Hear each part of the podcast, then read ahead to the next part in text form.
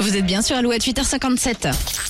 Alouette, l'actu en plus. L'actu en plus. Alors quel est ce championnat, ce concours? Eh bien le championnat international des bateaux Pop Pop fait son retour dimanche à Morlaix. Oui, c'est un concours euh, qui est de retour après trois ans d'absence. Les bateaux pop-pop sont des petits bateaux, des embarcations miniatures, faits maison à l'aide de canettes de soda, des boîtes de sardines par exemple. Alors pour cette course, les bateaux sont munis de mini moteurs à vapeur, un défi technique puisque c'est une bougie qui va chauffer Oh là euh, là. le petit réservoir d'eau.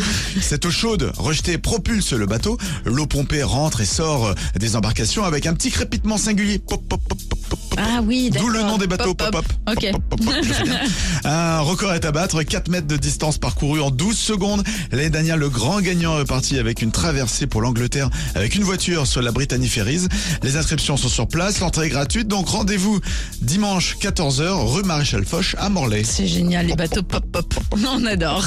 Merci Nicole. L'actu en plus à retrouver en replay à tout moment de la journée sur alouette.fr. À 9h10, nous allons jouer au code Alouette. Les inscriptions continuent. Vous envoyez code CODE au 710 36 pour l'heure. Toujours plus de 8 avec Clara Luciani pour, sur Alouette.